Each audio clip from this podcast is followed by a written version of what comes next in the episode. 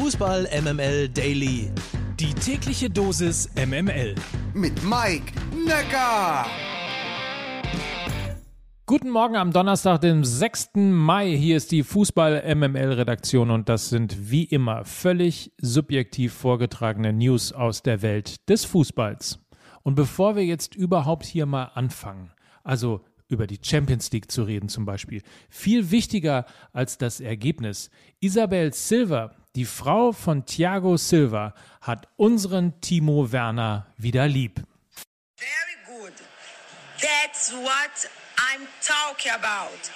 You know do the goal. Woo! You are the best, my friend. Love you. Der Kenner der seichten Unterhaltung weiß natürlich sofort, was passiert sein muss. Richtig. Timo Werner hat eingenetzt. Im Hinspiel versemmelte der Schwabe noch eine hundertprozentige und wurde mächtig von Isabel zusammengestaucht.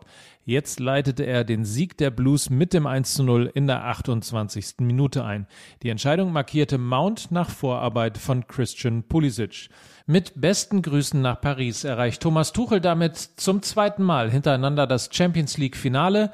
Am 29. Mai geht es dann in Istanbul gegen Manchester City, auf die man am Wochenende schon mal in der Liga trifft. Der guten Ordnung halber sei noch erwähnt, dass alle drei Deutschen im blauen Trikot, also Havertz, Werner und Rüdiger, eine sehr, sehr gute Leistung ablieferten. Jens Lehmann. Tja, was sagt man eigentlich zu Jens Lehmann? Wäre er Beatrix von Storch, könnte man sagen, er wäre auf der Maus ausgerutscht.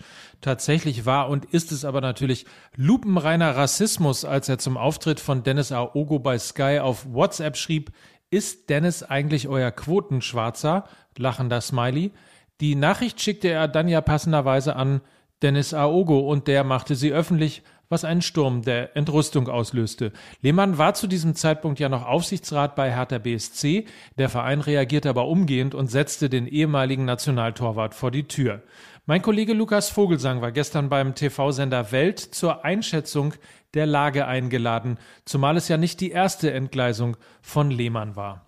Es gab schon die Entgleisung 2014 in Richtung Hitzitzberger, wo ihm zu Recht Homophobie vorgeworfen wurde. Und deswegen äh, stelle ich auch die Frage an Hertha BSC und an Lars Windhorst, wenn man Jens Lehmann präsentiert als Nachfolger von Jürgen Klinsmann, ist da nicht schon das Desaster eingepreist? Das heißt aber auch, der Rassismus im Fußball ist offenbar dann auch schlimmer geworden. Oder wie erklären Sie sich, dass so etwas passieren konnte? Im Gegenteil, der Fußball ist, glaube ich, sensibler geworden. Man schaut genauer hin. Es wird bewusster reagiert, weil jeder Verein sich seiner Aufgabe bewusst ist, dass man eben Reaktionen zeigen muss. Das ist ja ähnlich auch wie bei Black Lives Matter. Nicht der Rassismus ist mehr geworden. Rassismus gab es immer schon. Nur jetzt wird er gefilmt, jetzt wird er abgebildet, jetzt wird er online gestellt. Zu Recht. Und so kommt man dann eben auch in Momentum hinein, dass es Reaktionen gibt. Und deswegen finde ich auch gut, dass Hertha BSC angemessen schnell darauf reagiert hat.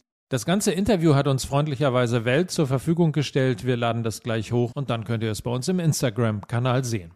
Und zum Abschluss noch eine Spekulation. Mehrere Medien berichten, dass Eintracht Frankfurt einen Favoriten für die Nachfolge von Adi Hütter auf der Trainerposition hat. Es handelt sich um Oliver Glasner. Der hat allerdings noch einen Vertrag bis 2022 beim VfL Wolfsburg. Allerdings besitzt er eine Aufstiegsklausel, aber Frankfurt hofft ihn Ablöse. Ach komm, wir lassen das. Das führt zu nichts. Ich vermelde was, wenn was eingetütet ist. Habt einen feinen Tag. Wir hören uns morgen an gleicher Stelle wieder. Mike Nöcker für Fußball MML.